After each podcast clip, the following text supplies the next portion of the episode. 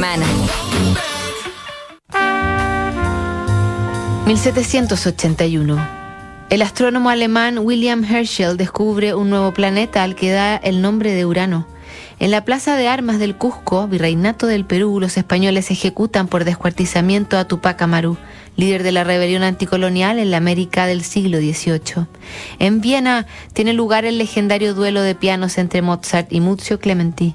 Nace Andrés Bello. Años de romance llevan el superdotado poeta, dramaturgo y científico alemán Johann Goethe y la baronesa Charlotte von Stein, casada con un caballerizo local. Dado que no puedo decirle mi amor, tampoco puedo hablarle de mi alegría. Le hablaría de otras cosas durante 11 años de amor prohibido y apasionado, uno de los más fascinantes y desquiciados de la cultura alemana. Weimar, 22 de marzo de 1781. Tu amor es para mí como la estrella de la mañana y de la noche. Se pone después que el sol y amanece antes que él. Sí, como una constelación polar que no desaparece nunca, teje sobre nuestra cabeza una corona inmortal. Ruego que los dioses en la senda de la vida no me oscurezcan nunca. La primera lluvia primaveral nos estropeará nuestro paseo, hará brotar las plantas para que podamos pronto alegrarnos del primer verdor. No hemos disfrutado juntos una primavera tan bella. Si pudiese no tener otoño, adiós. Preguntaré alrededor de las once qué haremos. Adiós, mi bien amada. Durante 11 años se escribieron 1770 cartas. Al final se tratan de tú, y el acérrimo enemigo del matrimonio lamenta de todos modos no poder hacerla su esposa. Toda la mañana he buscado para ti una flor en mi jardín y no encontré ninguna. Todo está seco. El poeta va a su casa y no encuentra a su habitante del cometa.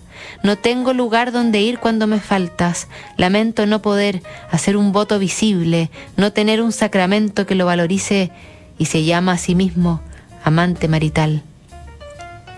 Insólitamente, sin advertir nada, huye Goethe a Italia. Despechada, amándolo de todos modos, Charlotte pide que le devuelva sus cartas. El autor obedece, ella las quema. Te amé una vez como nunca había amado antes a nadie, pero no nos encontramos, como no podremos ya encontrarnos jamás, escribió Goethe años después en Senien como mísera explicación. Conservaría la dama las cartas y las entregó para que se publicaran de manera póstuma tras su muerte, que al final ocurre en 1827.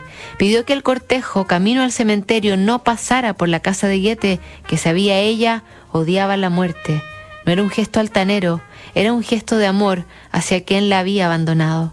El cortejo pasó por la puerta de Goethe, pero él ni se enteró. Estaba ya en otro cometa.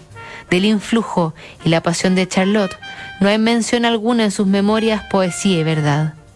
Nos quedan dos cartas todavía que revisar esta semana y este mes hay que notables.